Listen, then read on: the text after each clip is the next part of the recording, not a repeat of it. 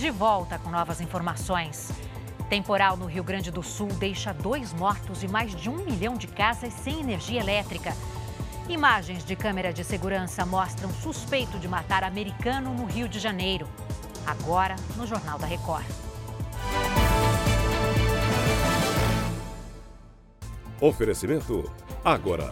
Invista com o time Classe Agora.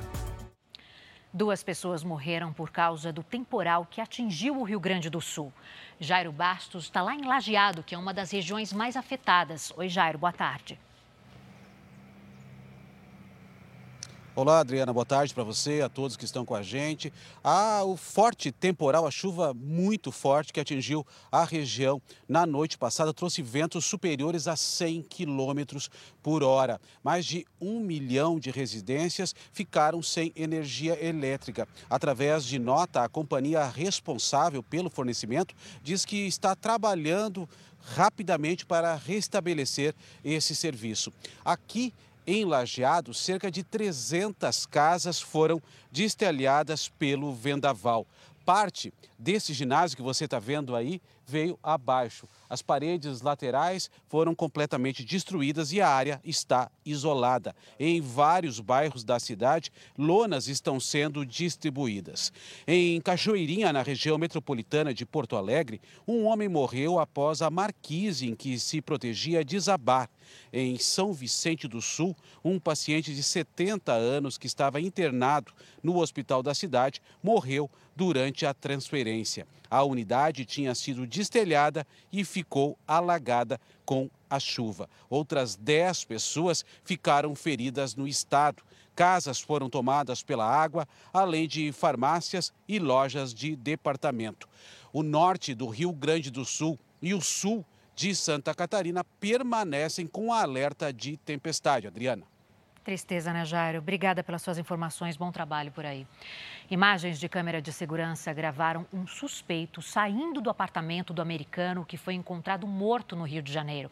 A Natália Dovigo está de volta com essas informações. Oi, Natália. Oi, Adriana. A principal linha de investigação é de que esse americano de 75 anos tenha sido vítima de latrocínio, que é roubo seguido de morte. As imagens mostram um homem chegando ao endereço de Brent Siekema. Cerca de 10 minutos depois, ele sai e parece tirar um par de luvas das mãos. As imagens foram registradas na madrugada do último domingo. No dia seguinte, o corpo do americano foi encontrado com perfurações. Hoje, uma nova perícia foi feita no local. O americano era sócio de uma galeria de arte em Nova York. Adriana. A gente segue acompanhando as investigações, né, Natália? Obrigada pelas suas informações.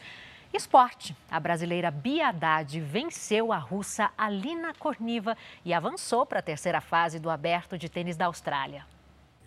Bia Haddad enfrentou uma adversária jovem de apenas 16 anos e a brasileira não deu chance para a promessa russa. Com este ace, ela fechou a partida em 2 sets a 0. Bia é a atual número 12 do mundo. Com a vitória, ela se classificou pela primeira vez na carreira para a terceira rodada do Australian Open.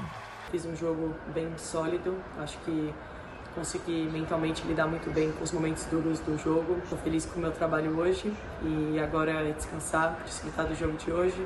Na próxima fase, a brasileira enfrenta outra russa, Maria Timofiva, de 20 anos.